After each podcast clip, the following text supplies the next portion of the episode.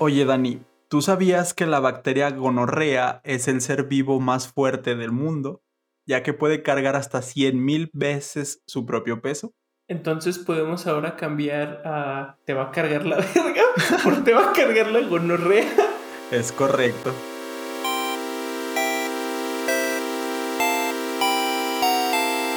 Quantum Bros.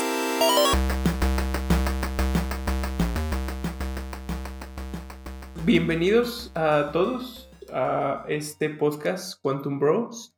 Eh, este segundo episodio, como seguramente lo están viendo en el título, será acerca de Invincible. Pero primero que nada, eh, Juan, ¿cómo estás?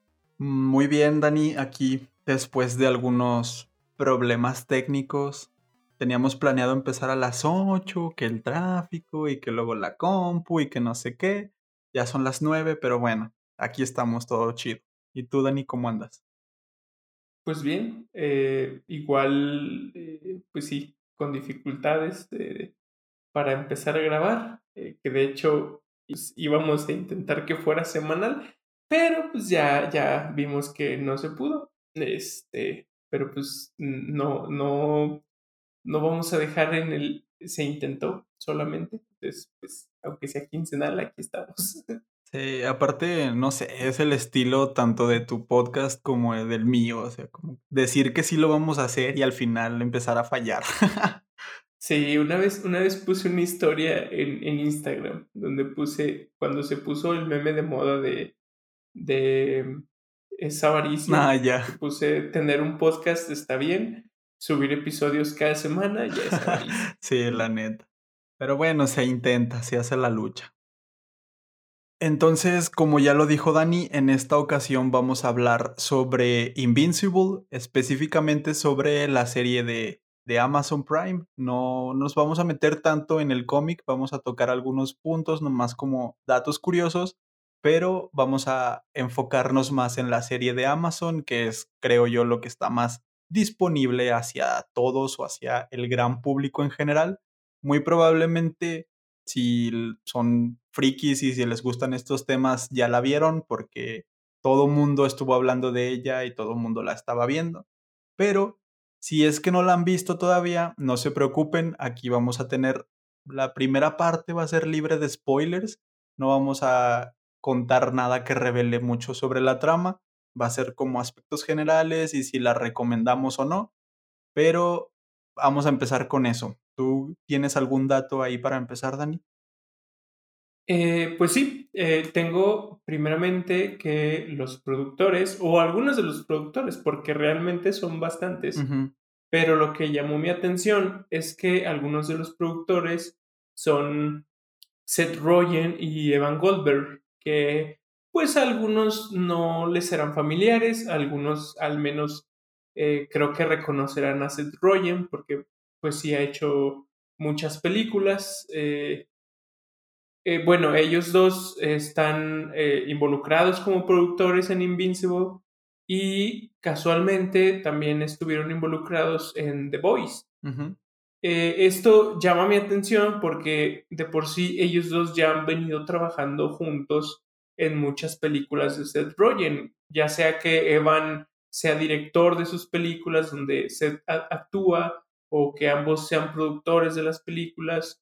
Entonces, eh, pues como ya tienen una relación bastante larga eh, y ahora están empezando con estas series de cómics, pues sí me llama la atención que, que sigan por ese camino, ¿no? Que ojalá traigan a, a ya sea series live action o animadas, este, más contenido friki que a mucha gente nos gusta. Ujú, Y que de hecho, como lo comentábamos antes de empezar a grabar, eh, Seth Rogen es un friki declaradísimo. O sea, todos los que somos como seguidores de, de esta parte de lo friki de lo nerd, eh, Seth Rogen siempre ha dicho que le gustan estas cosas y está chido. Se me hace muy padre cuando ese tipo de gente que le gusta el tema y que son apasionados al tema empiezan como que ya, o sea, ya tienen el renombre suficiente para empezar a producir estas cosas y normalmente cuando lo hacen sale bien.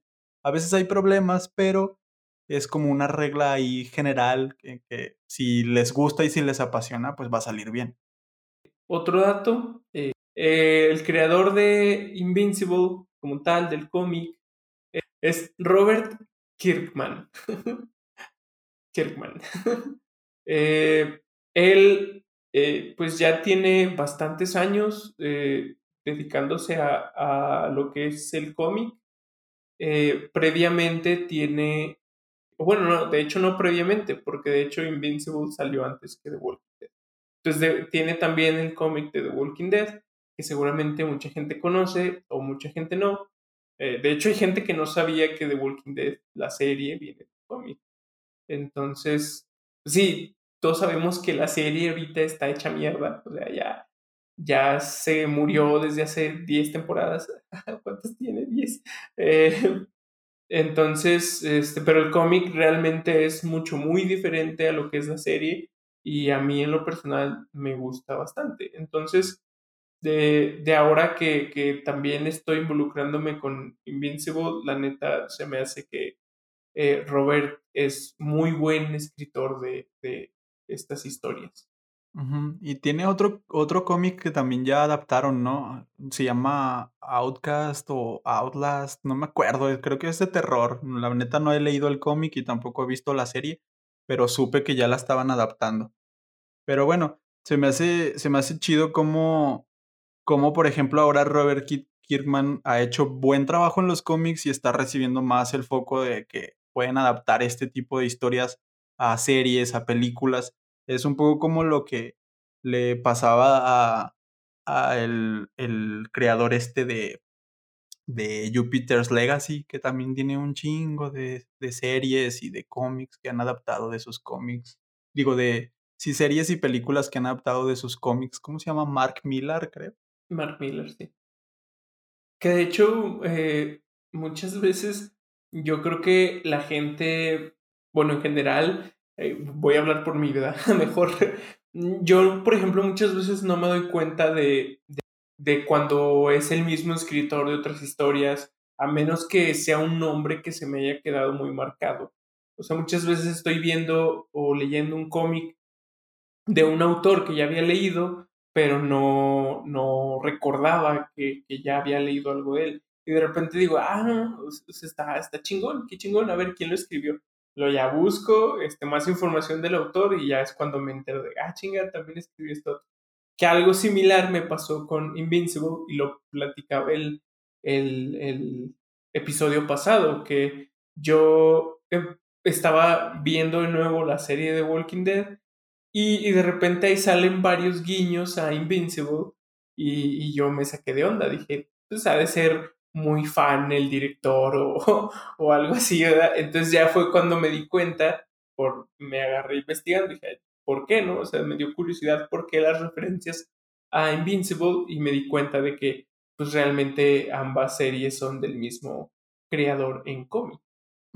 Y de hecho, fíjate, yo como eh, leo cómics, es un poco como que lo contrario a lo que nos estás contando.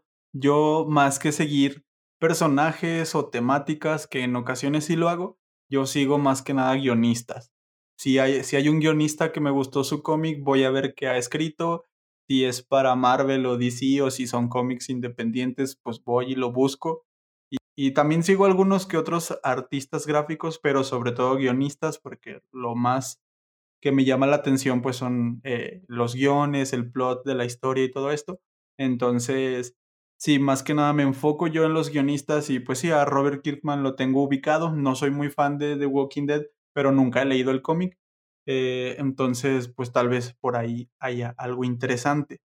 Y en cuestiones de, ahora que mencioné a los artistas, Así como Robert Kirkman fue el escritor del cómic de Invincible y también está involucrado en la producción de la serie, eh, hay otro dato, bueno, los artistas gráficos fueron Cory Walker, que es el que empezó eh, eh, la serie de Invincible, él empezó dibujando, solo que encontré ahí un, una información de que tuvo problemas con la editorial ya que no entregaba a tiempo los números, así que solo dibujó del 1 al 7 y a partir del 8, a veces con participaciones especiales, pero digamos que el artista gráfico eh, de cabecera, el artista gráfico titular, era Ryan Otley, que pues también ha trabajado en varios cómics importantes, pero sí, básicamente él fue, después de, de que Cory Walker no entregara sus números, eh, Ryan fue el que tomó la batuta como el artista gráfico de, de Invincible y de hecho solamente Ryan aparece eh, en los créditos de la serie de Amazon y Cory Walker lo sacaron. Bueno, ya les dijimos más o menos quiénes son los creadores, quiénes están involucrados en, en la creación de la serie. Y para platicar un poquito solamente del plot del, de, de estos primeros ocho episodios que conforman la primera temporada, pues básicamente trata sobre Mark Grayson, quien es el hijo del el superhéroe más importante, más poderoso de la Tierra, que es Omniman que Omniman básicamente es un Superman. Eh, vamos a profundizar un poco más sobre esto, pero es una representación de Superman. Entonces la serie se centra en, en Mark, quien se hace llamar Invincible. Él va descubriendo sus poderes. En el episodio número uno creo que nos dicen que todavía no tiene sus poderes, pero al final del episodio los va encontrando. Y entonces la serie básicamente es un poco como este camino del héroe, este desarrollo que tiene eh, Mark y como también toda esta presión que tiene por parte de su padre porque es el personaje, bueno, es el superhéroe más importante y más poderoso de la Tierra.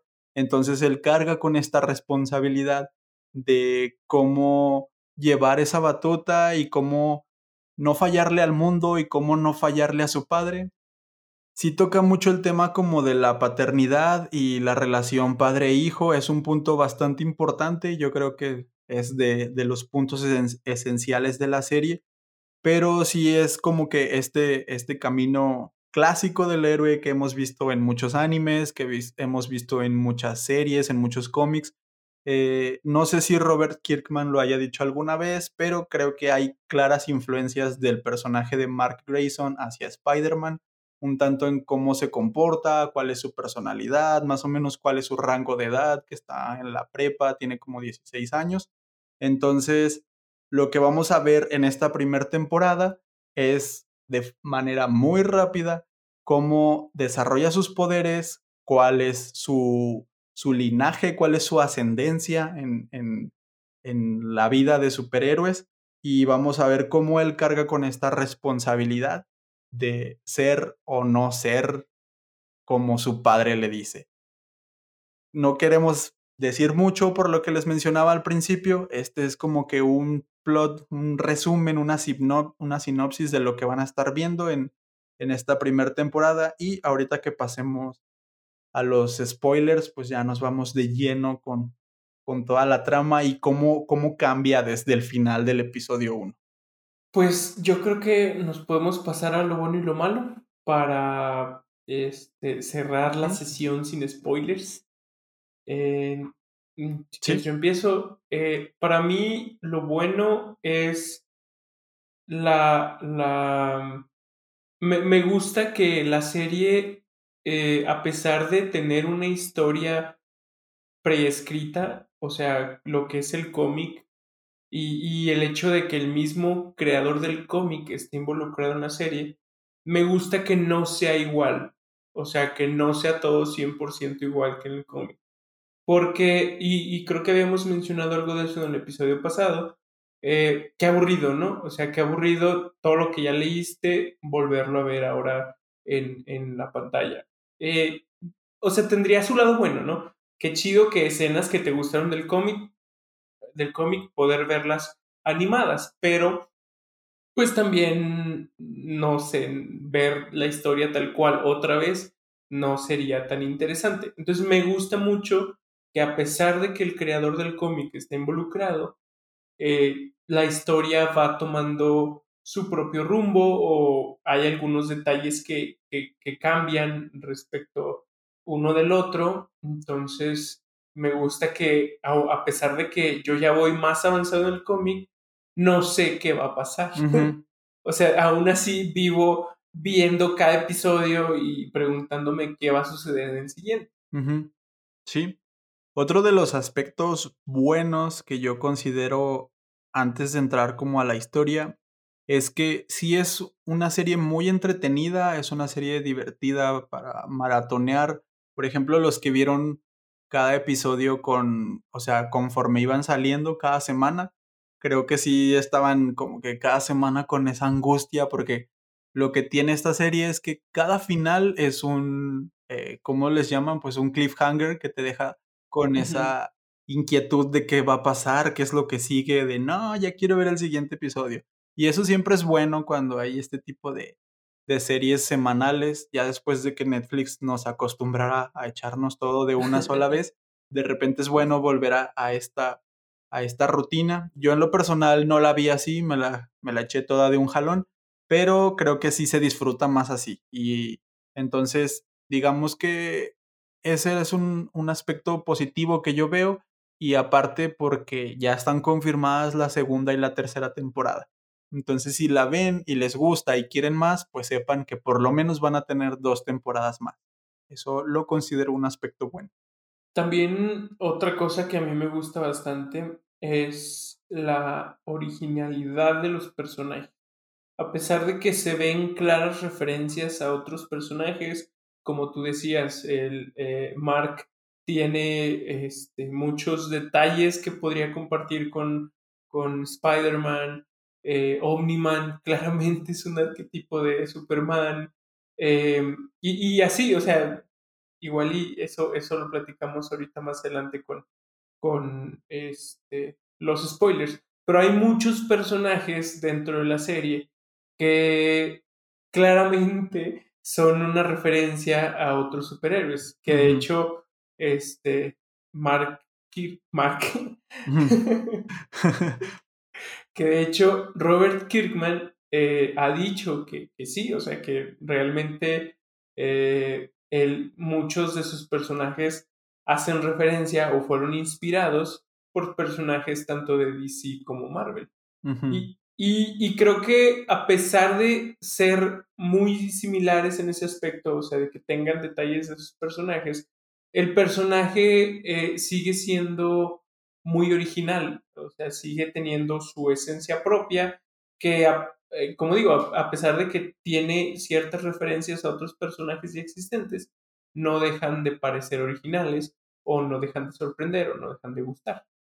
Así que si les interesan estos temas, van a encontrar personajes que seguro conocen, pero como ahí con un giro de tuerca y eso sí, siempre es interesante ver como que otras versiones. De hecho, a mí se me figura un poco, tal vez no sea así, pero como que lo he llegado a pensar, que tal vez esta es una historia que Robert Kirkman pudo presentarle a DC como, ten, mira, esta es tu Liga de la Justicia y este es tu Superman, vamos a hacer otra tierra, pero DC le dijo, ¿sabes qué? No, güey. Y fue y la hizo a una editorial independiente y de ahí nació Invincible. Tal vez no es así, o sea, no es el caso, solo es inspiración, pero podría bien ser una situación en la que sí podría ser un Ellsworth de, de DC o de Marvel. Otro aspecto positivo y que a mí me gustó mucho es, es este tono maduro que tiene la serie. Es como, toda, aparte de toda la violencia gráfica, que no por ser una animación no deja de haber un chingo de sangre y muchos golpes y violencia y eh, pues no sé, maltrato intrafamiliar y cosas tóxicas de novios. Entonces, me gusta como que le den este, este toque de seriedad, que no por ser personajes de cómics o no por ser una serie animada, se tenga que ser una serie para todo público, es una serie para mayores de edad y siento que es una, es una buena representación de, de que a pesar de ser personajes, pues sí, de historietas que siempre son como catalogados de una manera infantil, es una buena representación de cómo se pueden hacer estas historias para un público más maduro, para un público adulto. Y aparte, no por ello es 100% eh, maduro y 100% adulto. Se permite en ocasiones ser bobo, se permite en ocasiones tratar la vida adolescente. Y es algo que a mí en lo personal siempre me ha gustado como de del friquismo y de todas las cosas eh, gringas, sobre todo como que esta vida del adolescente gringo promedio que van a la prepa y luego por la noche pues pueden ser superhéroes o pueden ser otro tipo de cosas, ¿no?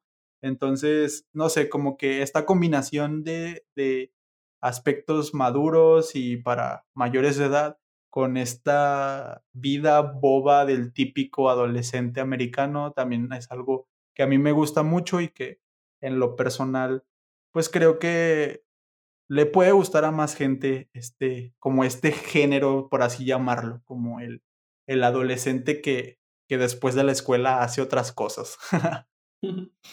Sí, la verdad es que eh, el tema de la seriedad es, es, es, parte de lo que lo hace ser como que una serie única. Eh, igual que, ah, bueno, algo que a mí me gustó bastante dentro, yo creo que entra dentro de la violencia gráfica que tiene, la extrema violencia gráfica que tiene esta serie, eh, fue eh, como en cada episodio eh, la, la, como se puede decir, la portada, la presentación de, de, el capítulo, o sea, cuando ponen el nombre de, de la serie y todo, se va manchando de sangre con cada episodio. Y, y no es al azar, o sea, realmente siento yo que cada episodio va siendo más fuerte, eh, no solo en, en, la violencia, sino en la, la trama, en, en las, los problemas que, que, que, va teniendo en nuestro personaje. O sea, cada episodio va incrementando la intensidad de, de todo, de todo lo que se trata. Entonces también es algo que, que me gustó a mí bastante. Sí, esos pequeños detallitos que tiene, o sea, como esto de la sangre, que realmente son recursos, pues, narrativos, es, son bien interesantes y, y siempre está chido que nos presenten ese tipo de cosas así como de, eh, este episodio se te hizo fuerte, pues este va a estar todavía más y el que sigue todavía más. Sí, tienes razón, eso también está muy chido. Y realmente, eh, bueno, antes de, decir, antes de pasar lo malo, este, ¿tienes algún otro punto bueno? Mm, pues bueno, así como general, no, creo que sería lo que le diría a una persona para recomendarle esta serie. Porque, bueno, es que mm, sobre lo malo, realmente no sé si es porque ahorita estoy en, en modo eh, fanboy y, realmente me ha gustado mucho la serie y, igual el cómic, realmente estoy clavadísimo. Eh, no tengo realmente como eh, algo que no me haya gustado la serie, ajá, o sea, no, hasta ahorita, igual no, creo que nunca soy así de tratar de verle lo malo a las cosas que, que me gustan, por de que pues quiero que me sigan gustando porque quiero seguir viéndolas. A menos que sea algún detalle así muy culerísimo que no me guste, pues sí, es imposible ignorarlo. Pero, pero no, realmente la serie me ha gustado mucho, el cómic me ha gustado mucho, entonces no, no, no tengo ninguna queja sobre, sobre la serie. Yo, yo te propuse que pusiéramos lo malo porque realmente yo sí tengo un punto que a mí me molesta bastante y que tal vez para personas más clavadas que yo, que yo no me considero una persona tan clavada, o sea, también soy como Dani, que trato de no buscarle los, los detalles a las cosas que me gustan, pues para seguir disfrutando, pero sí tengo un punto que la verdad me, me molestó sobre todo los primeros dos episodios. Después, después como que aceptas ya por el tercero, dije, ok, eh, voy a tener que vivir con eso y voy a tener que superarlo para poder disfrutar esta serie. Pero realmente creo que la animación es mala. Creo que hay algunos, hay algunos planos, güey, que parecen, o sea, no sé, parecen como plantillas ahí de flash. Cuando, cuando pasan la escuela por, por enfrente, güey, esa madre se ve que está animada hace como 800 años con una computadora que todavía no existía o yo qué sé, güey. Y hay ocasiones en que los fondos, mientras hay una pelea o mientras hay algo así, el fondo se ve como medio, medio chafón, los, los personajes tienen algunos movimientos que, que, no sé, yo tampoco soy un experto en animación, pero siento que esto no es una animación del 2020-2021, o tal vez pues sí una animación con muy poco presupuesto. Digo, ya después cuando, cuando, cuando como que tienes este chip en la mente de, bueno, voy a ver una animación no tan chida como ya he visto últimamente, porque, por ejemplo, está la película esta de Netflix de la de Mitchells, mm, los Mitchells contra los robots o algo así, que es de los mismos creadores de, de Spider-Man Into the Spider-Verse. Es una animación así bien chingona, medio loca y medio, medio acá con colores muy, muy... mm, ¿Llamativos? ajá, y animaciones así que explotan en la cara y no sé qué tanto, pero la animación, si le quitas como que todos estos detalles de más, la animación está muy bien, está bien hecha, los, los personajes dentro de su universo se ven bien. Y yo siento que en Invincible hay una animación bastante pobre. No sé si sea por presupuesto, no lo investigué, pero es algo que quizás a alguien muy, muy clavado le puede llegar a molestar. Yo después del tercer episodio dije, ok, ya, lo, vivo con esto, pero quizás a alguien le moleste. Pues mira, yo, yo realmente no, no se me hizo, o sea, sí, no se me hizo la mejor animación del mundo, pero creo que como he visto peores animaciones, eh, no, no se me hizo como que mala, se me hizo... Yo igual siento que pudo, sí pudo haber sido algo de presupuesto y, y ¿sabes qué? Pues es una serie nueva, hay que ver si pega, eh, no hay que meterle tanto dinero. Ah, puede ser el caso, igual tampoco, tampoco lo investigué, pero, pero sí, o sea, una vez que ves, para, para, para que la gente este, se dé un, un, este, un quemón de lo que he visto, yo creo que igual, eh, si puedes encontrar una imagen de, de la animación, la, igual la escena más fea que, se te haya hecho de, de, de esos capítulos de, de Invincible, y yo voy a buscar de dos series, una es Naruto que a pesar de ser de los shonen más vendidos, eh, tiene sus animaciones feas eh, en algunos episodios. Entonces, voy a sacar uno de ahí y voy a sacar uno de Los Siete Pecados Capitales, también es otro anime. Eh, y, y, los ponemos ahí en el, en el Instagram, en una publicación, para que la gente haga sus comparaciones y vea por qué yo no me quejé de, de la animación de Invincible. O sea, ya, neta, ves esas series, esas escenas y, parece que la dibujó un niño. O sea, y, y, es eso, o sea, yo, yo no soy experto en ilustración, ni animación, ni nada de eso, pero, pero cuando ves otros tipos de animaciones eh, o incluso una mejor animación de la misma serie y, que de repente te salgan con eso, sí es bastante choqueante. Sí. Entonces, Sí, yo digo que pongamos en una publicación eso para que la gente vea de animaciones feas. Simón, sí, tampoco no, no era como que tanto así como que los personajes se vieran acá súper deformes, porque sí sé a, qué tipo de animación de anime te refieres. Y sí he visto, aunque no he visto todo Naruto, pues sí lo he empezado a ver y sí he notado algunas cosillas, pero más que nada yo me refiero como a estas escenas que pues sí, o sea, de transición, como te digo, es, la que tengo en la cabeza es esta de la preparatoria de frente, la entrada. Se ve así como que animada 3D, súper feo, o sea, si lo hubiera animado yo con una plantilla de flash o algo así. Y, y hay otras escenas que usan como de transición y que, que realmente creo que no, no, no están bien hechas, pero eh, será porque en general... O perdón por interrumpirte, o probablemente se ahorraron en esas escenas no tan importantes para en escenas más este, complicadas o complejas, pues meterle. Sí, porque, por ejemplo, al final, eh, bueno, ahorita lo platicamos, pero al final las escenas de acción finales, pues mm, a lo mejor no estás tanto al pendiente de qué está pasando en el fondo porque hay un chingo de cosas pasando al frente.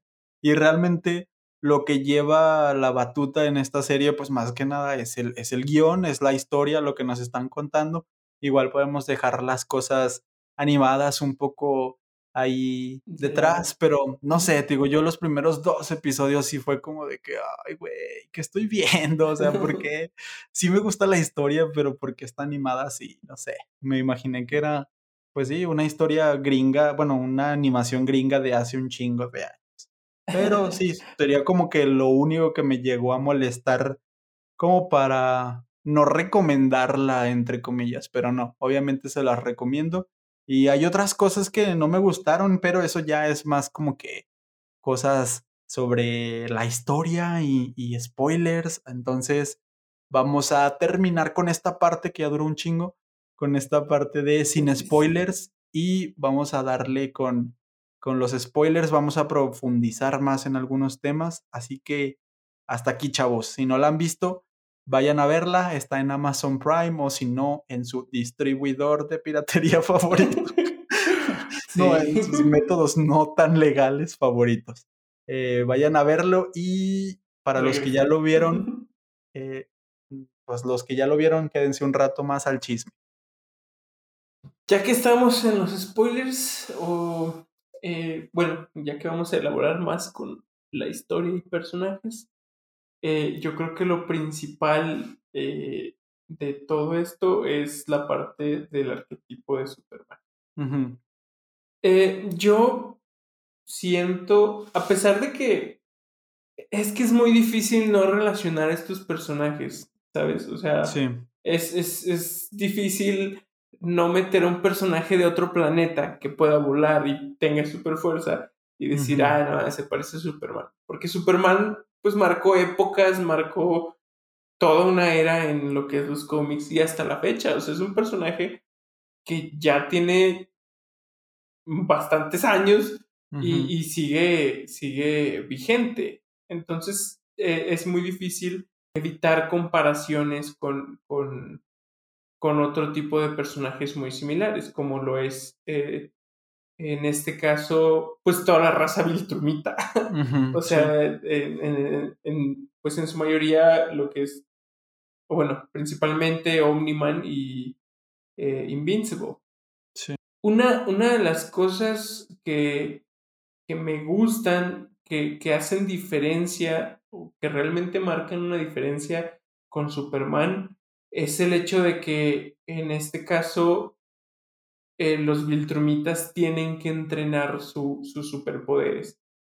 o, sea, en el caso de, de, Superman o otros héroes similares, eh, ya sea que nazcan con ellos porque es parte de su raza o, o, los desarrollan igual como parte de su raza, los desarrollan a cierta edad, pero es como todo de golpe. O sea, ya eres este, lo más poderoso que puede ser, este, y, hasta ahí. Y en este caso de, o bueno, igual, no, para que no me pendejen por ahí, o sea, obviamente tienen que entrenar para dominar sus poderes.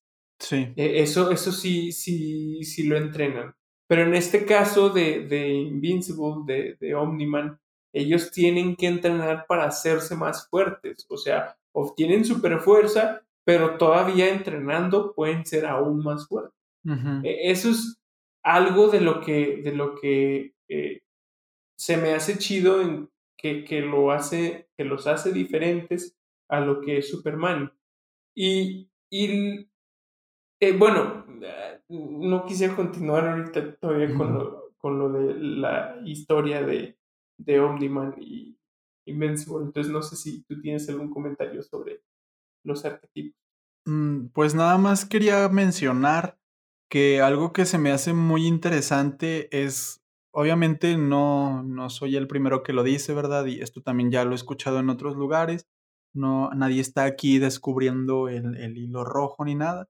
Pero se me hace muy interesante cómo eh, ya desde hace algunos años estamos buscando qué le pasaría, qué pasaría si Superman fuera malo o se volviera de repente malo.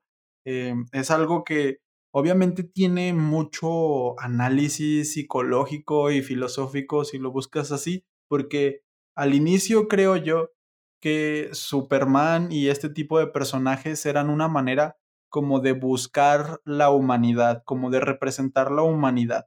Y qué mejor que representarla en un personaje que no es humano y que viene aquí y la encuentra que conoce a gente de aquí, que se enamora de la gente de este planeta y que siente como una responsabilidad, se siente en un estatus mayor, eh, ahora sí que físicamente o en poderes, y a partir de ahí, ¿cómo voy a defender a la humanidad?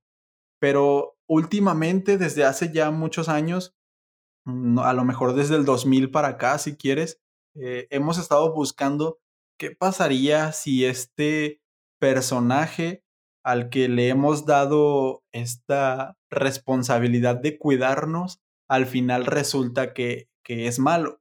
Y es algo que para mí también nos habla mucho como de nuestra propia humanidad, de nuestras propias búsquedas.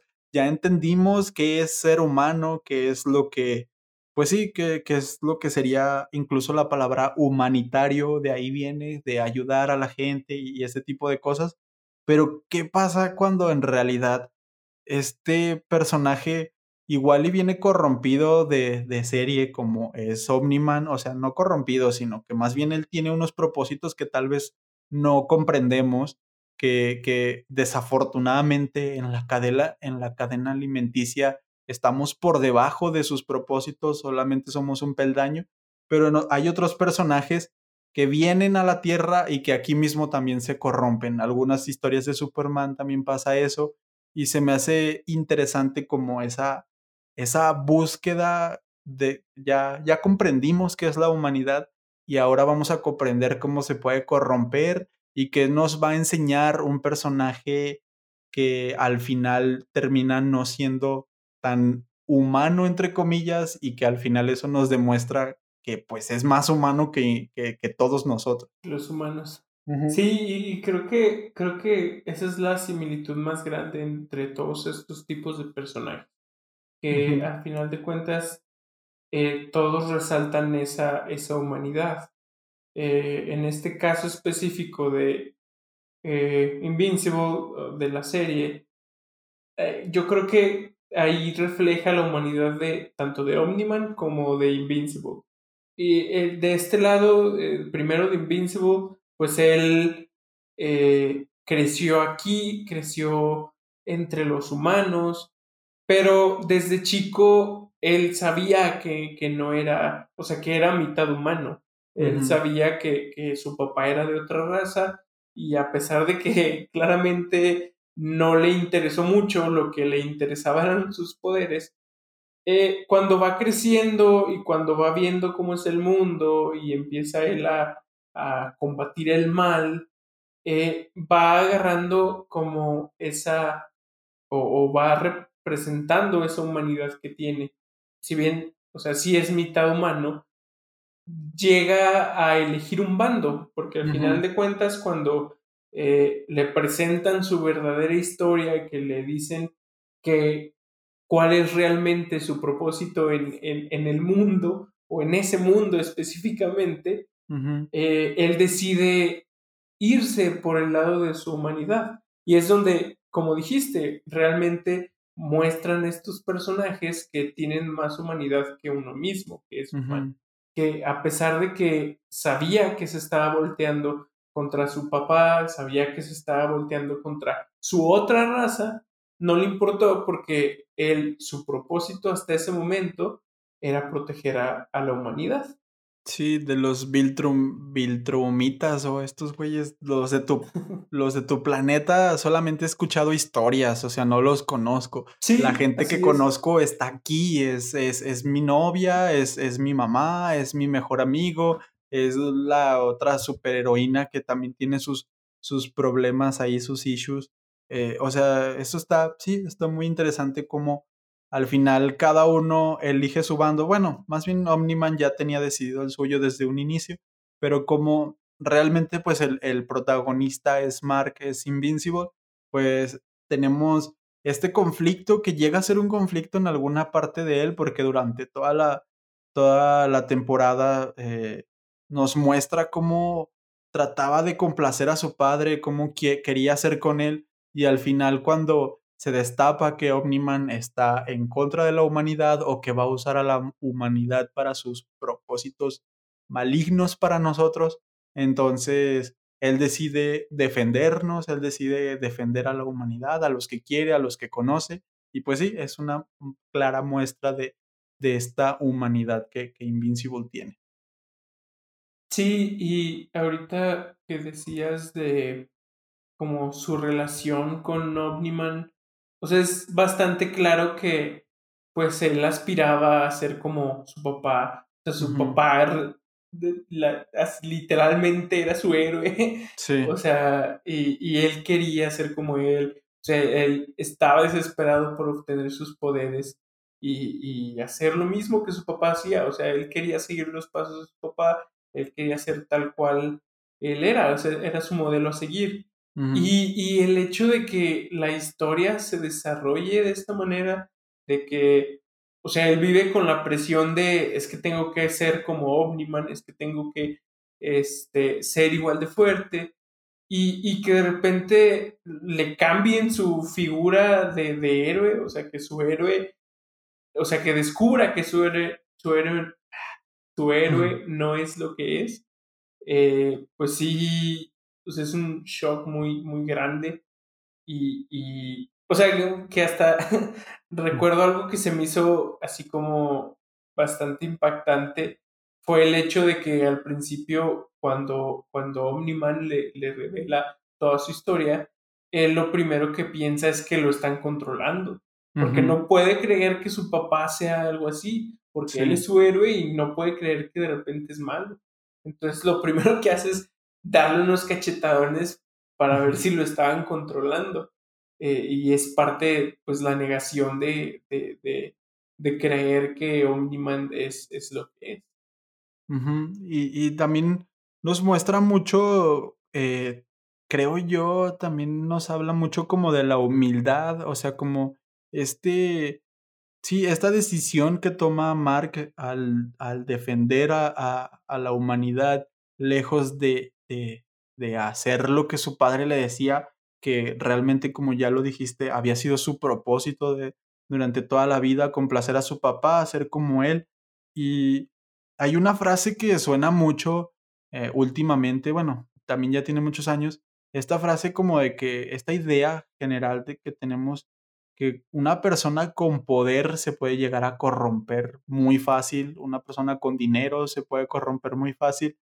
Y también creo yo que Mark Invincible es como esta defensa ante esta idea, porque él realmente tiene los poderes de su padre, ah, igual no, no desarrollados como, como los tiene ya el, el superhéroe más poderoso de la Tierra, pero él sabe de las limitaciones que tiene, él sabe que no puede contra su papá él solo, y aún así dice, ¿sabes qué? Yo tengo todos estos poderes y no por ello, o sea, el camino fácil sería irme con él, entre los dos vamos a hacer un desmadre, vamos a destruir la tierra y no, mejor prefiero quedarme con, con la otra gente a pesar de que la figura más grande, mi dios, mi superhéroe, eh, ya se fue, pues, o bueno, más bien ya no voy a poder contar con él, voy a ir contra él, prefiero defender a toda esta gente.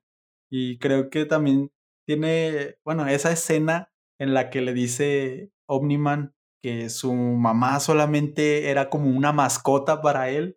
Es como que uno de los momentos más duros y es uno de los diálogos más difíciles. Cuando se lo dijo, yo sí me quedé así como de, ah, este perro se pasó de lanza.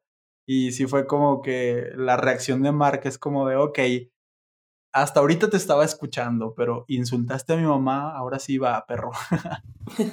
a la mamá no se le dice nada. Sí, eso confirma que Invincible era mexicano. sí, así es. no, y, ahorita mencionaste eh, algo que se me hace bastante eh, chido. Que ah, decías que él era bastante consciente de sus limitaciones. Y a mí se me hace bastante chido durante toda la serie todos los, los chistes o los comentarios que dicen acerca de su nombre.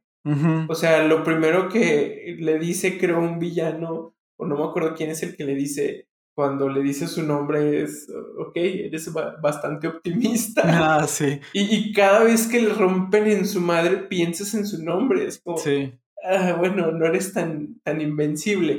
y él varias veces lo, lo, lo ha dicho, así como, creo que debo reconsiderar el nombre o cosas así, porque realmente en cada episodio se lleva una putiza y sí. y, sí, o sea, me gusta que a pesar de todo, pues él sigue, sigue con, con, con su nombre y, y él, se, a pesar de que sí tiene sus limitaciones y él lo sabe, se sigue sintiendo invencible.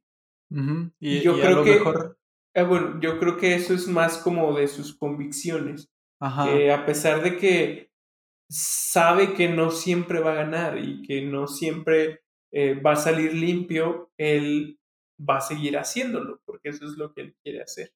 Sí, aunque me hayan dado en mi madre, no, eso no quiere decir que me vencieron. Aguanta, voy a, voy a descansar porque mi cuerpo humano me pide recuperarse y después voy a volver, voy a volver por más, voy a volver a darte más.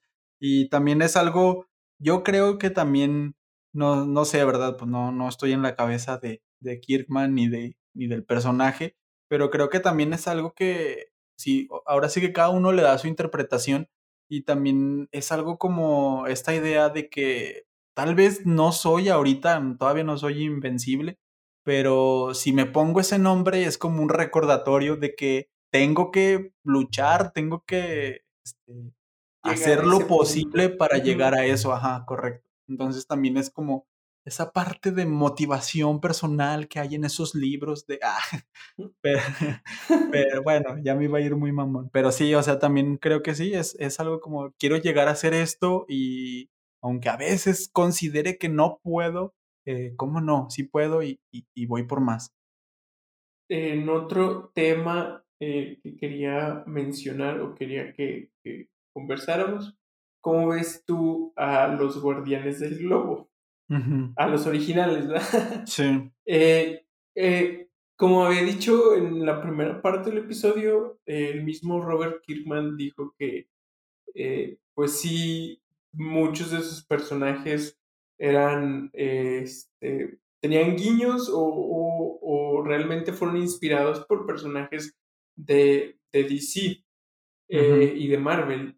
Entre ellos, los que creo que son claramente, o sea... Obvio. Eh, eh, está, está un suspiro de llamarse plagio. Eh, es realmente, o sea, la primera vez que los ves, es imposible no, no nombrar a los otros personajes. Sí, desde, desde el principio, o sea, los, los ves apenas tienen como cinco minutos la, la serie y ya viste a Flash, ya viste a Aquaman, ya viste a la Mujer Maravilla, ya viste A, Batman, a Superman, bueno, a, otra especie de versión de Superman.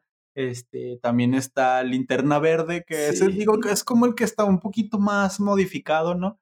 Y también está el Martian Manhunter, que es igualito. Sí, no, y, y, también es marciano. O sea, sí, o sea, es marciano. Y se esforzó. Así de, no, pues cambia forma si es de Marte. Ah, su pinche madre. No, así de plano ni le Sí, en ese y en el Flash. O sea, por ejemplo, en, The Voice podrías. Hicieron a, Flash azul. O sea, de perdido podrías haber hecho eso, ¿no? Acá lo pones rojo igualito. Sí, así es. Y, y, y el, el Darkwing. o sea, e, e, eso sí, mm, fíjate que todos los arquetipos de Batman son igualitos, todos. O sea, el Darwin es el. Eh, parece que dices Darwin. Ah, Darwin. el pinche Darwin del barrio. Eh, el pinche Darwin este siempre es igual. O sea, tiene que ser un güey que parece murciélago, que se viste acá oscuro, que casi no habla, que es el retraído lo, lo cool del de aquí de Invincible, del Darwin, es que trae patinet. y, y, y, luego también uno de los detalles de lo que ahorita mencionabas, que vive en una ciudad súper culerísima por ah, el crimen. Que en este creo que se llama Dark City o algo así. Es nada, así. La otra ciudad gótica. gótica número dos, algo así. Esta no es ciudad gótica. algo así. sí, ya sé. Pero nada, o sea, está, está chido. Yo creo que de los. De estos, los originales Guardians of the Globe, aunque no los conocimos tanto porque se mueren luego, luego. este, el, la versión que a mí más me gustó, ah, bueno, que la neta fue porque me hizo gracia, fue el de Aquaman. Este como pinche pecesote grande.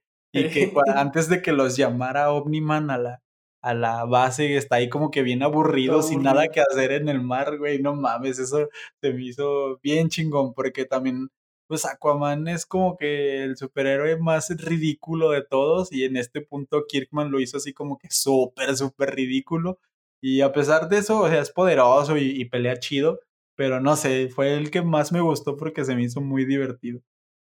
Otro de los temas que yo quería tocar, que a mí me parece muy interesante de esta serie, que es algo de lo que a mí en lo personal fue lo que, de lo que más me gustó, aparte de todos estos superhéroes que nos muestran que, que son un chingo, que algunos se nos olvidan los nombres, no sabemos ni quiénes son o cómo se desarrollan sus historias, a mí me gusta todo lo que hay alrededor de estos personajes, todas las, sus familiares, eh, las personas que, que, están con ellos, incluso pues las personas normales como, como el, el, ciudadano de día a día.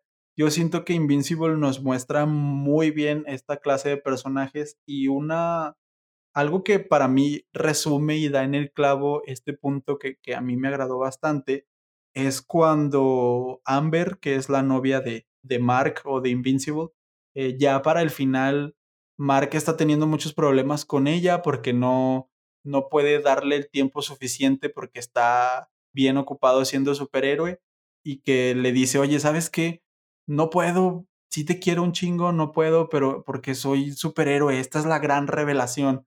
Y que ella le dice, güey, no mames, o sea, yo ya sabía y, y no por eso eh, te voy a perdonar así a la primera, o sea, yo ya sabía de eso, para empezar, no me tuviste la confianza desde un principio para decirme, yo me di cuenta por mí misma y, y, y no, o sea, eso no es una excusa porque, eh, o sea, tengo mi corazón y también siento y también, lo, yo vi en, internet que a algunos se les hacía como un tanto cruel como había tratado ella, Amber, a, a Mark, pero yo creo que es como esa representación de que somos personas, güey. Eh, no, no porque tengas esta super ocupación, te voy a perdonar por todo. Y creo que incluso los personajes que son superhéroes tienen muy bien desarrollada su parte humana, quiénes son en el día a día, cómo piensan y todo. Incluso el personaje, ahora sí, nomás por mencionarlo rápidamente, el personaje que claramente nos muestra en su evolución que estaba buscando esta parte humana, ese, eh, este robot, que al final parece que, que toda la temporada era como un doble agente, como maligno o algo así, y al final simplemente quería hacerse humano, no sé, todas estas cosas que pasan alrededor de, de, la serie, eh, me gusta mucho cómo muestran a las personas del día a día y, y cómo todos ellos tienen repercusiones y también sus historias importan, no solamente nos importa la de Invincible y la de su jefe, sino todo lo que pasa alrededor. Sí, y, y de hecho, uh, eh, ahorita que mencionabas de que Amber se dio cuenta de que Mark era Invincible, uh -huh. eh, ese detalle me gustó, el hecho de que le dijera, güey, yo ya lo sabía, es bastante obvio. Uh -huh. Me gusta porque eh, lo siento como, como, como Kirkman burlándose uh -huh. de los otros superhéroes convencionales que eh, güey, Superman se pone unos lentes y nadie lo reconoce. Simón. Sé que en algunos cómics han desarrollado de que tiene un poder tipo psíquico. Ah, que... Pero es una mamada. sí, pero es una mamada. O sea, el güey mide 1.90, está bien mamado y es reportero y casualmente siempre es, este, desaparece cuando el otro aparece. Sí. Vato. Y tiene su, cuenta? tiene su pinche ray, bueno, su como gallito su así, eh, así eh, sí, de Peña o sea, Nieto. Ajá, es como, como, eh, es imposible no, no darse cuenta de que, de que es, es, es, es, Superman. Entonces, el hecho de que acá hicieran esto de, dude, ya sé, ya sé quién eres, no, no uh -huh. mames, es bien obvio. Pues sí. sí, sí, se me hace muy chingón. Sí, no, no lo había pensado así como esa burla, pero sí, la neta, sí está muy chido también. Y bueno, este del siguiente tema, igual para no este, alargarnos tanto, eh, me gustaría hablar de la última pelea, uh -huh. que es la más violenta de, de, toda la temporada. No sé, a mí se me hizo bastante fuerte. Sí. O sea, no esperaba menos, o sea, tampoco es como que, o sea, no, no me decepcionó y, y, tampoco es como que me haya sorprendido que, que, llegara a ese nivel. pero sí hubo muchas cosas que, que sí, yo estaba sentado viéndola y, y dije, ¡a la verga! o sea, sí, sí, me, me choquearon bien cabrón. Eh, yo creo que la escena que, que más me que más me causó impacto la del fue cuando, sí, o sea, que, que, le dice, güey, pues tengo que salvarlos. Y este le dice, güey, las vidas de los humanos no valen nada. y lo pone ahí en el, en el metro y, y descagadan a todos, o sea, y, y, Mark viendo cómo la gente chocaba contra él y, literalmente se hacía mierda. Sí, eh, güey. no, o sea, sí, sí, fue una escena muy, muy impactante. Sí, la neta, ahora sí que para empezar, mm, llamarle la pelea final se me hace muchísimo porque no fue una pelea, eso no fue una pelea, eso fue Omniman arrastrando a Invincible por todo el pinche planeta, o sea, fue, no mames, neta, yo creo que, no sé, ah, ahora sí que con el temor a equivocarme, pero al menos digamos en el subgénero de superhéroes es lo más violento que hemos visto hasta ahora. Eh, al menos de los últimos años es una de las escenas más sangrientas. No importa si es animación o no importa si yo me estaba quejando de que estaba mal animado. Esta pinche escena es como que sentí que me salpicó la sangre en la cara, güey. Y, y sí, o sea, sobre todo esta escena del, del metro es bastante fuerte. Eh, sí, sí, aunque sea animación, sí te hace como que tragar saliva y decir, güey, aguanta, no mames, no. Ya entendí que sí, hay mucha sangre, espérate, no exageres. Sí. Que, que de hecho, de, de, lo que mencionaba antes en este episodio, de que me gustaba que no todo fuera igual que en el cómic, eh, en el cómic esa escena es un poquito diferente. Caen en, en la parte donde está el tren, ellos están, bueno, Marx pues, está intentando defenderse, ¿verdad? no, no puede, porque, como dices, pues le están dando su arrastrada. Y entre eh, sus intentos de él de defenderse caen ahí en ese, en ese lugar. Y cuando Mark voltea, ve todo el desmadre que se hizo, que mm, es el tren este, descarrilado y desmadrado y la gente hecha pedazos y toda salpicada. Entonces, o sea, sí me causa también impacto porque él no se da cuenta, o sea, él en esa parte, él sin querer está este, afectando a las personas que quiere salvar. Entonces, eh, eh, sí es un impacto. Pero acá en la serie, el hecho de ver de frente a las personas chocando contra él y, y toda la sangre, sí, a la verga. Sí, y, no, y, no, poder hacer nada, güey. Ajá, ajá, o sea, no poder ni meter las manos, porque si las mete, peor los deja. Entonces, por eso es que mencionaba que sí me gusta que sea diferente, porque sí, esa escena está mucho mejor que como te la ponen en el cómic. Pues es que también, así como me la platicas en el cómic, de hecho, yo, pues yo no he leído el cómic, se me hace muy, o sea, se me hace se me hace padre. A mí, en lo personal, creo que, así como me la explicas, me gusta más porque es como más dramática, es como más de sorpresa, porque estás leyendo poco a poco, vas pasando los paneles, o sea, me imagino como que la secuencia de paneles hasta que voltea y dice, ah, su puta madre. Es como un poco más dramático, se me hace chido esa progresión y me la imagino, de hecho ya me dieron ganas de leer al menos esas páginas, pero pero sí, o sea, aquí en la serie yo creo que va directo al punto y es muy, muy, muy gráfico y muy... O sea, es un resumen perfecto del, del pensamiento de, de Omniman y es como de, mira, güey, esto es lo que te quiero enseñar. Pon la cara y te lo voy a enseñar así en 3D, güey, en 4D. Y la impotencia de Mark de no poder hacer nada. Sí. Sí, la neta es una escena muy épica. Realmente es una escena muy, muy fuerte.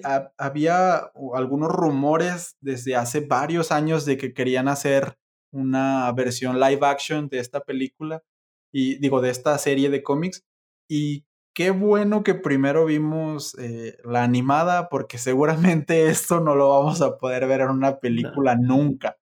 Y, y la neta sí, yo no soy muy, muy fanático así de la sangre. De hecho, si fuera live action, tanta sangre a mí me pone nervioso pero así animada, aunque cerré los ojos poquito, sí, sí, sí es una escena bastante fuerte y, y muy, pues no sé, muy épica y que hayamos visto algo de superhéroes así con ese nivel de, de violencia gráfica. Pues sí.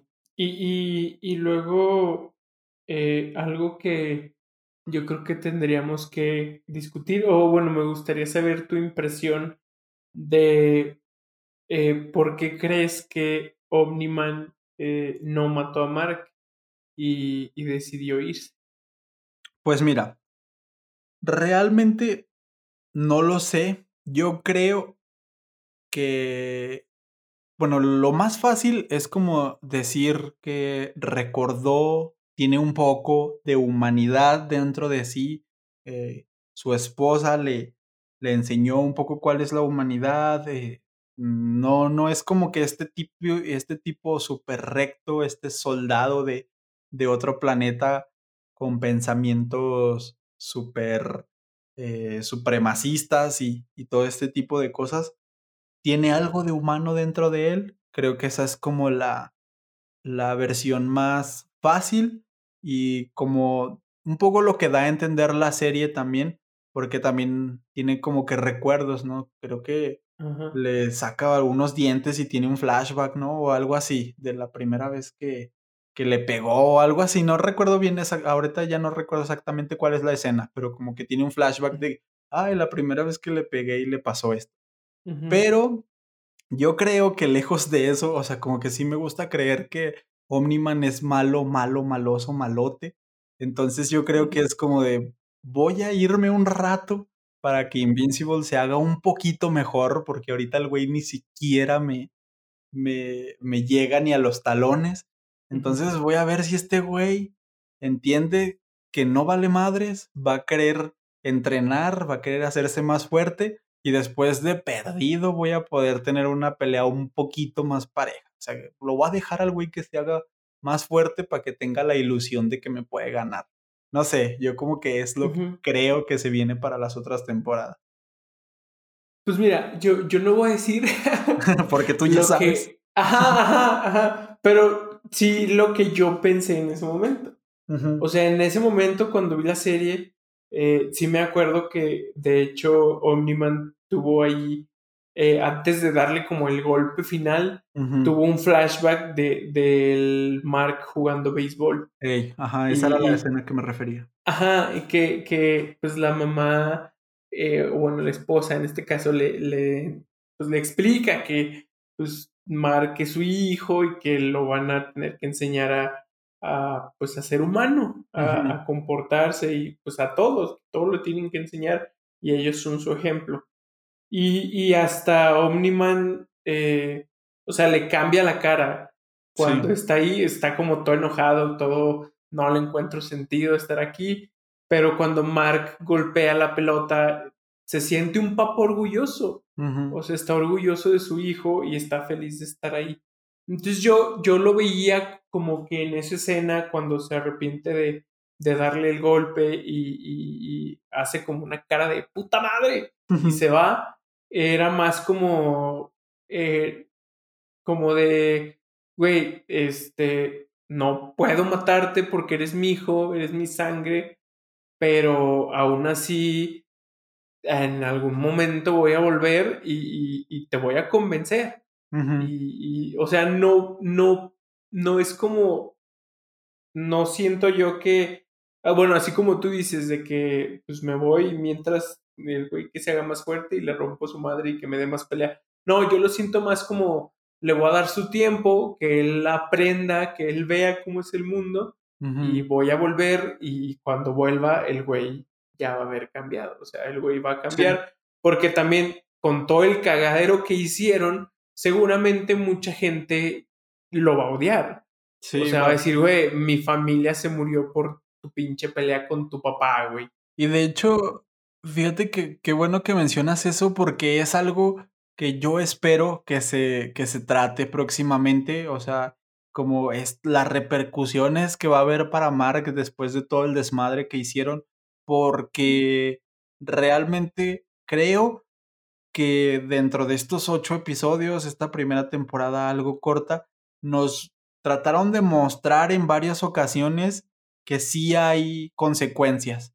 Eh, cuando madrean a Mark o, cuando, eh, sí, cuando madrean a Mark y lo tienen que, que eh, este, poner ahí en una, en una cama, ¿verdad? En el hospital o algo así, las fracturas y todo este tipo de cosas, como que es algo que no estamos acostumbrados a ver en los cómics, por ejemplo, de la Liga de la Justicia o, o de, pues no sé, de Marvel, de Spider-Man y todo esto, vemos que tal vez sí le rompen su madre, pero eh, ya de ratillo anda otra vez, ¿no? Y, sí, hay, hay, una elipsis y ya sale como si nada, o sea, ya. Y como que Invincible sí nos trató de demostrar un poco que hay consecuencias, hay repercusiones y espero, de corazón espero, que haya eh, consecuencias por todo este desmadre que se hizo en la escena final. Sí, y no sé, yo también para las próximas temporadas eh, sí espero, espero que mucho sea, este, como dices, repercusión de, de esa pelea. Siento que pues va a haber dos bandos, ¿no? Los que están conscientes de que pues peleó con su papá para salvar a la humanidad, porque la humanidad ya sabe, este, o sabría por qué Omniman este, mató al inmortal y a los demás héroes del globo. Y la gente que diga, a mí me vale pito, este, el güey mató a mi familia en esa pelea. O el güey, este. A lo mejor algo como de. Es hijo de Omniman, güey. Ajá, seguramente es igual. Eh. Y este güey ya nos dijo que nos quiere matar. ¿Y por qué vamos a tratar de defender a su hijo? Ajá, sí, sí, también. Entonces sí, y realmente no sé, con, con la extensión del cómic, yo siento que si hay para bastantes temporadas, unas este, seis, siete temporadas, eh, pero igual, tío, como si cambian mucho eh, algunos detalles y parte de la historia, pues no, no, no sé, ¿verdad? Y qué tal que en algún momento la cagan y a la gente ya no le gusta. Entonces, Mira, pues no. Yo espero, yo espero que no la alarguen tanto, porque por ejemplo creo que eso es uno de los grandes errores de The Walking Dead.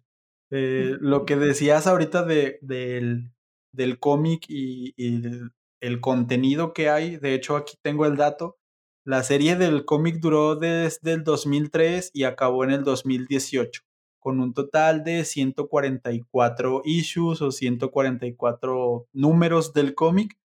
Y la primera temporada solamente adaptó aproximadamente los primeros 13 números de 144. Entonces hay un chingo, o sea, hay como para, más o menos para 10 temporadas. Y si cada, si cada temporada fuera más o menos 13 números, pues sí, hay más o menos para 10 temporadas de contenido de cómic pero yo esperaría que no lo alarguen tanto.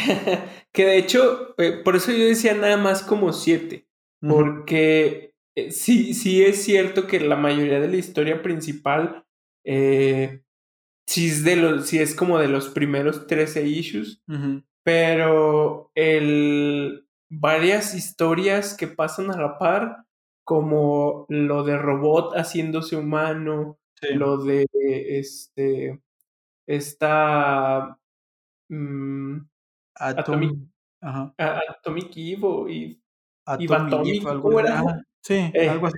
Yéndose a, a este, lejos a, mm, Sí, eh, aplicando un, un, Zaratustra yéndose a la montaña y eso. Ándale. Este, son cosas que pasan en números de más adelante. O sea, eh, entonces siento que sí la historia principal es de esos 13 números, pero las otras historias secundarias que van presentando en los otros episodios son del veintitantos, del treinta y tantos.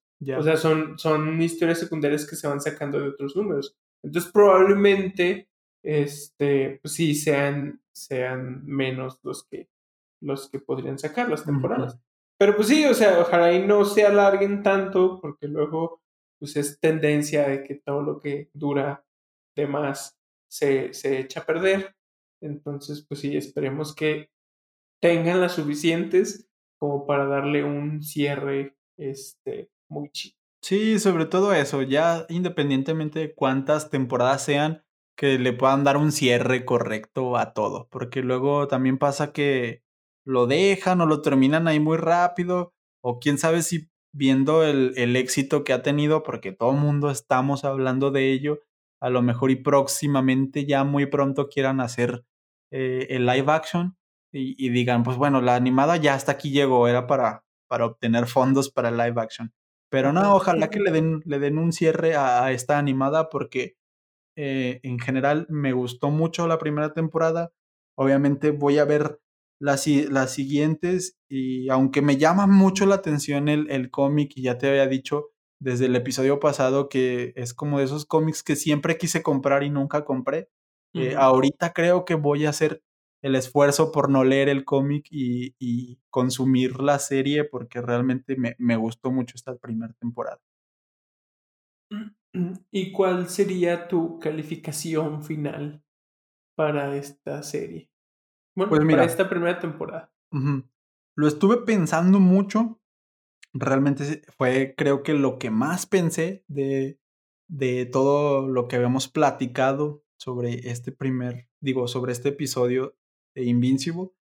Y, y mi calificación final la hacemos del 1 al 10 o del 1 al 5. Yo digo que del 1 al 10. Va. Del 1 al 10, mi calificación final sería un 7.5. A pesar de que me gustó mucho, de que siento que es una, una temporada este, muy buena y, y, y que, o sea, me gustan mucho los personajes, realmente a ninguno lo conocía, solamente pues, el diseño de los cómics. Eh, al final terminé empatizando con muchos de los personajes, por ejemplo, eh, personajes como eh, el robot me gustaron mucho, el, este Hellboy detective, creo que se llama Damien Darkblood, algo así. Uh -huh. Este, ese personaje me gustó mucho también, es como que me llamó mucho la atención su historia.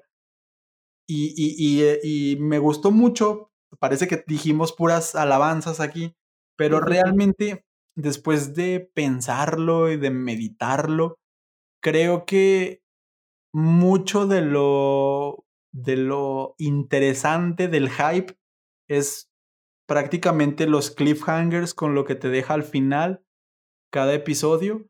Y, y pues sí, esta historia de, de Mark y, y, Omniman, siento que pues sí es mucho hype, la violencia, la sangre y todo esto, pero como que me faltaron cosas así súper épicas, o sea, como, bueno, no súper épicas al nivel de, de la pelea final, no, no quiero decir épicas a eso, sino como momentos más con los que me pueda quedar así como que, o sea, después de todo el desmadre, o sea, por debajo de todo lo, lo sangriento y las peleas y los grandes imperios que hay, por debajo hay cositas como que se van a quedar conmigo para siempre, para poder volver a visitar algún episodio o algo así.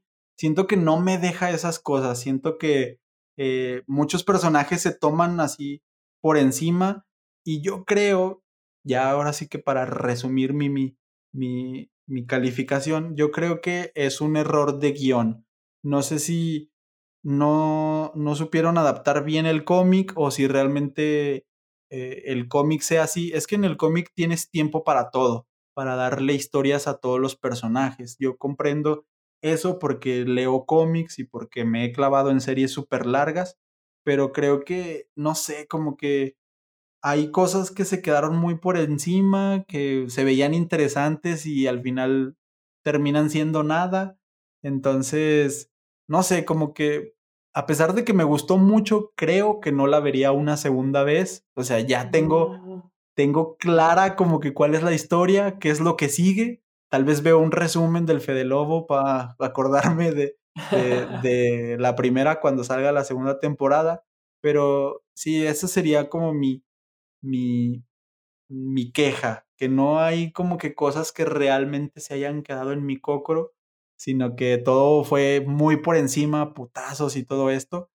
Y, y, y, no sé, o sea, tal vez últimamente estoy buscando otro tipo de contenido, como por ejemplo The Voice, sí me gustó mucho por la crítica que hace. Yo siento que hay mucha gente que los está comparando, The Voice y, y, también Invincible por lo de la Liga de la Justicia y todo esto. Siento que son igual como es como ver a los mismos personajes enfocados diferente. Y, y por ejemplo, la, la, crítica que hacen en The Voice me gusta más. Siento que está mejor desarrollada que el lado como humano que le intentaron dar a Invincible. Siento que se quedó muy por encima y tal vez es cosa de guion o tal vez es cosa de tiempo, no sé. Pero sí, eh, me gustó mucho, pero ese sería mi gran problema con Invincible. Por eso le doy un 7.5. Ahí con... Si me regala una manzana, igual le, subo a 8. ¿Y eh, tú, tú, tú qué, cómo la calificarías? Sí no, pues mira, yo sí se la mamo al Robert Kirkman. Digo. no, eh, fíjate que sí, o sea, yo sí la volvería a ver. Sí, sí la volvería a ver. Sí me gustó bastante.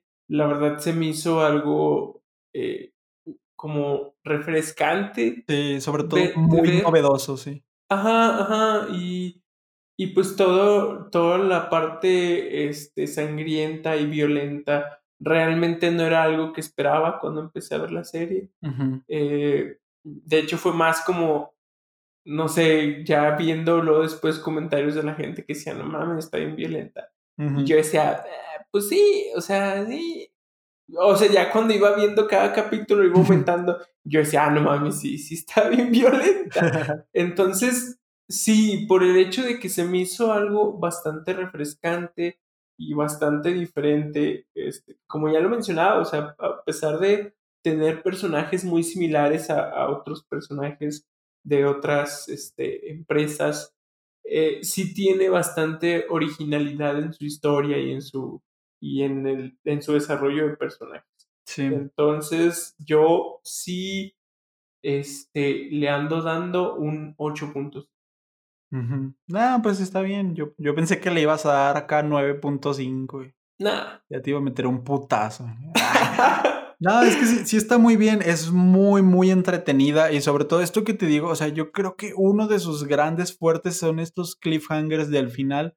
Este, porque, o sea, por ejemplo, el, el primero. El episodio está bien, está entretenido, pero lo que pasa al final del primero, que es Omniman matando a todos los Guardians of the Globe, o sea, es como que, ah, ¿qué está pasando? Sí me interesa, quiero ver lo que sigue, porque no entiendo por qué Omniman es malo, eh, si se supone que era Superman.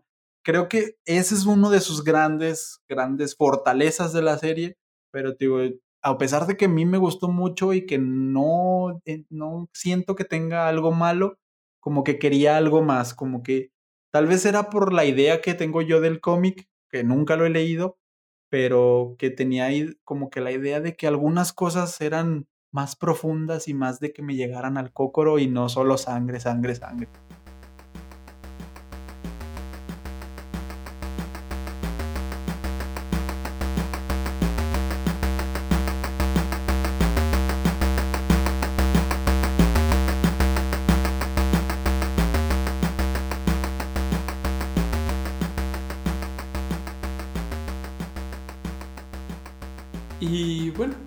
Creo que hasta aquí dejamos este episodio. Sí. Que dijimos que lo íbamos a hacer más corto y resultó ser más largo.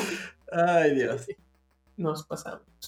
No, pero está chido. O sea, igual sí hay que pensar en hacer otros episodios más cortos, igual este no tan clavados. ¿Recuerdas que cuando habíamos dicho que esto, este tipo de episodios iban a ser los largos? Entonces, realmente yo siento que este está bien. El pasado fue el que nos pasamos de arroz. Sí. No, y, realmente, bueno, yo no escuché o no leí ninguna queja del episodio pasado de que estuviera largo. Entonces, pues espero que para este tampoco haya ninguna. Sí. Eh, porque sí, pues sí está largo. Pero no sé, eh, es que siento que luego nos clavamos mucho y, y nos vamos hablando de más. Sí, eh, y, hubo cosas que no mencionamos. Sí, sí, también, pero igual siento que... Eh, está bien. no, está bien, está bien, sí, Tampoco es, tampoco es como que... Mencionar todo. Ajá, sí, no, pues igual también para que la gente lo vea y no contarles todo. Si no, pues ya, mejor vamos a hacer un pinche resumen y que eso sea el post. Aquí ponemos los pinches cuatro episodios y que se oiga el audio de todo y ya. pues. Pues bueno, esto es todo por el episodio de hoy, eh, de esta semana, o de estas dos semanas. esperamos que les haya gustado, esperamos que lo disfruten y que pues nos dejen por ahí sus comentarios de si les gustó o de alguna sugerencia o cualquier cosa que nos quieran decir, excepto mentas de madres, esas todavía no. Eh, si están de acuerdo con lo que dijimos, nuestras opiniones sobre la serie, si ya la vieron, si no la vieron, o qué otras series quieren que aquí desmenucemos así como intentamos hacerlo aquí, pues todo ese tipo de comentarios son bienvenidos. Así es. Y también incluso si nos quieren dar la calificación que ustedes les darían, le darían a esta serie, también este, nos gustaría leer el, el por qué. Y sí, pues justifiquen su respuesta, eso sí. Ah, sí, sí, nada. Aquí respuestas a media no, eso, vale medio punto. A huevo. Esos maestros culeros. La neta. Y pues nada, eh, ya saben, síganos en las redes sociales. Estamos en Instagram y en Facebook. En Facebook. Yo me vi bien señora. En, el, en el Facebook ese. Estamos como Quantum Bros. También en, el, en YouTube estamos igual. Este, y yo estoy como soy Juan Trejo en Instagram y en Twitter. ¿Y tú, Dani? Eh, y yo estoy como Dan Martínez MX, igual en Instagram y en Twitter. Sí, pues síganos por allá y lo mismo, si tienen alguna este, sugerencia, algún tema que les guste que, que, que aquí toquemos, pues nos pueden ahí contactar por cualquiera de estos medios.